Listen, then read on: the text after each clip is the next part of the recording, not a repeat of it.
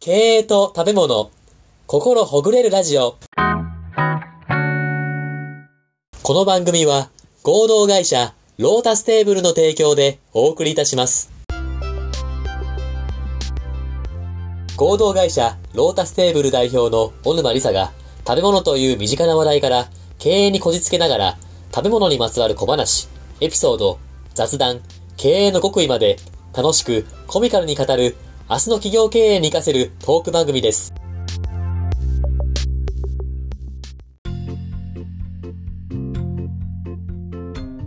こんにちは。パーソナリティの田村陽太です。配信第33回目となりました。本番組のメインパーソナリティをご紹介します。小沼りささんです。よろしくお願いします。よろしくお願いします。はい、小沼さ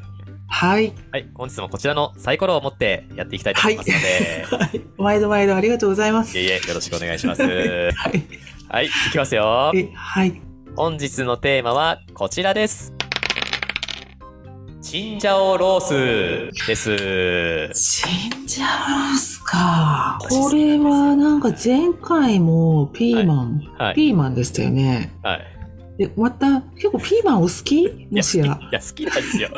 僕ね、ピーマン大好きなんですよね。あの、そうなんですね、実は。基本苦いもの好きなんですよね。苦い。あ、そうなんですね。はい。えで、ー、チンジャオロースの肉ってすごい濃いじゃないですか。はいはで、い。ピーマン苦いじゃないですか。はいはい。そのバランスがいいんですよ、やっぱり。はあい。なるほど。で、これそうチなんンですジャオロースは、ここれも田村さんがお好きなメニューの一つっていもう今回のサイコロ、私が好きなものすべ て、あの、やってますので、はい。これはやっぱりあれですか中華料理屋さんとかではい。頼んで食べるっていう感じですかあーそうですね。あの、餃子の王将とか、餃子の王将あったありーないかな中普通の中華料理です。はい。中華の料理はいは屋い行ったりとか、あと自分でタレ入れて作ったりしまああへえ相当好きですねそれ、す。好きですね。うはい。んこれはでもさこれって大丈夫ですかいけますか これ をあだから、はいまあ、中華料理って結構結構野菜を切り揃えるっていうところが、はいまあ、だ多分大事だと思うんですねあの中華鍋で一気にガーンとこう熱を加えて炒め上げるじゃないですか、はいはい。だからあの材料が全体に熱が熱がちゃんと全体に均一に浸透するように形の違うものとか種類の違うものも同じ形に切り揃えたりっていうのをやるんですよね同じ長さにしたりとかああ、そうなんですね。だからチンジャオロースも細長いじゃないですか、全体的にそうですね。であれもやっぱりあの全部こう同じ細さとか長さに、まあ、切り揃えていくっていうそういう特徴がありましておおはいだからはこれを、だからこれってやっぱり、い。はい。要するに調理したい人が調理しやすいように、まあ、統制してるわけですよね、 材料おを。ーはいはい。統制あ、コントロールしやすいようにってことですかそうそうそうそうそう。はいだからこのコントロール型の経営っていうのは、これは結構強力ですよね。あのちょっと横につけてますけど。は確かに。あ、そう、シェフが作りやすいように細かくい。同じようにするっていうのが、ぶっちゃけ経営的にどうなのよみたいなことですね。経営的経営的経営食べやすくしたりとか、火を通りやすくしたりとか、はい。うんと、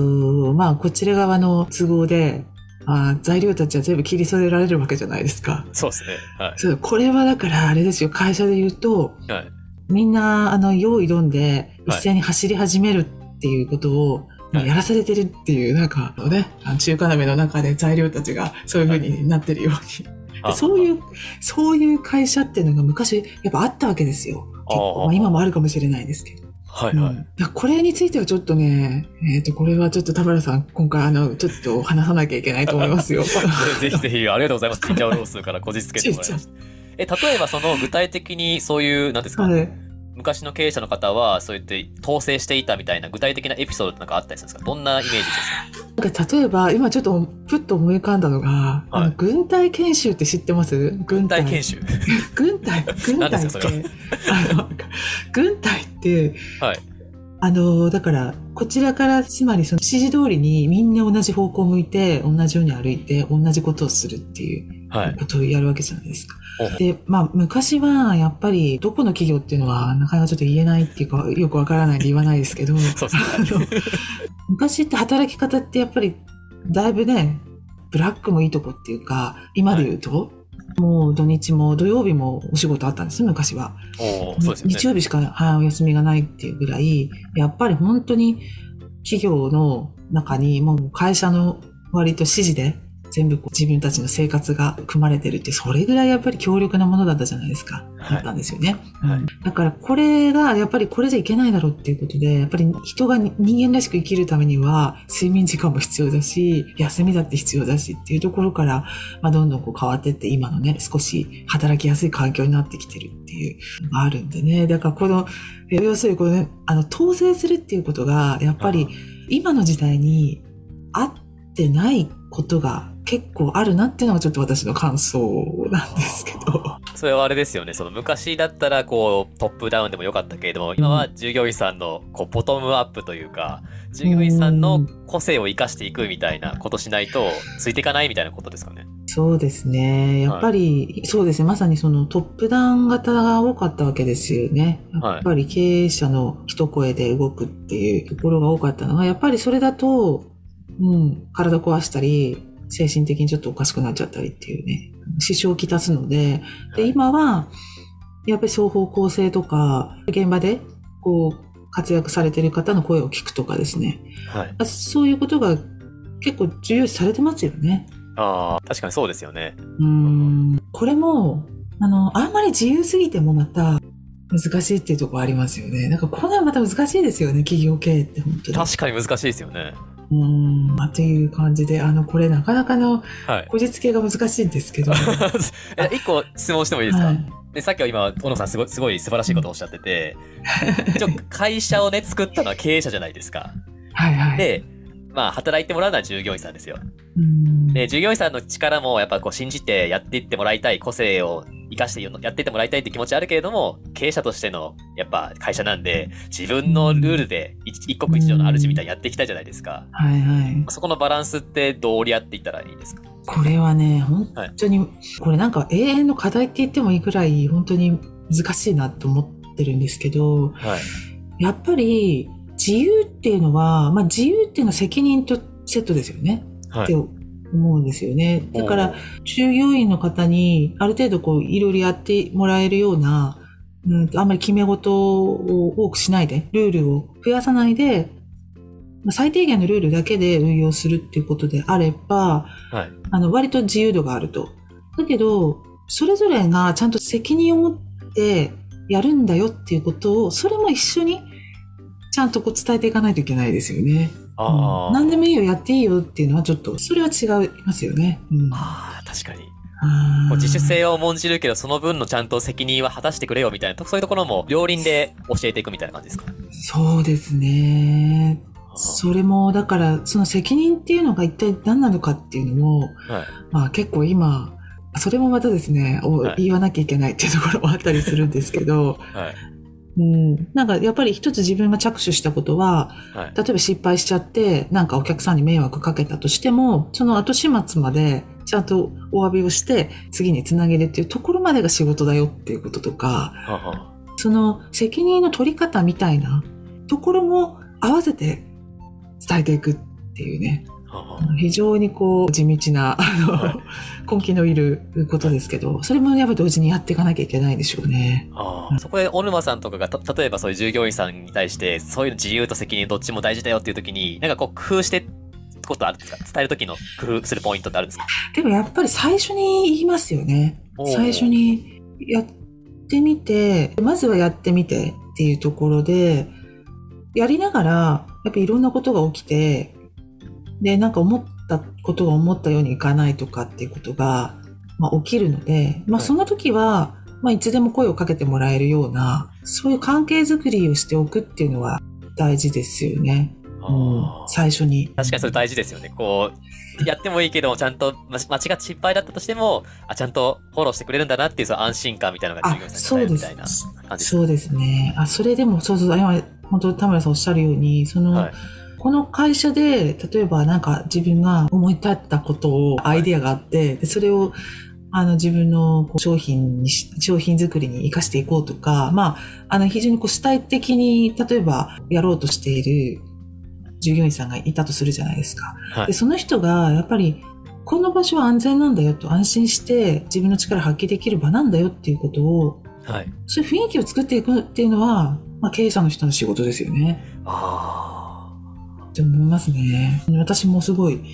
気をつけてるかもしれないですねあ。ああ、確かにそうですね。うんまあ、そういうところで、従業員さんの自主性を重んじるけれども、最終的には会社としても、こう、丸く収まるというか、統制するというよりか、自然にこう、まとまっていくみたいなイメージですかね。うんそうですねだからこのチンジャオロースもはい。あのーまあ一応切り揃えるんだけれども切り揃えるんだけれども、はい。まあ途中でこうね炒めながら丸まっちゃったりとか、いなんかあのー崩れちゃったりとか、はいあするわけじゃないですかだからはいそれもそれもいい味になるよっていうはい。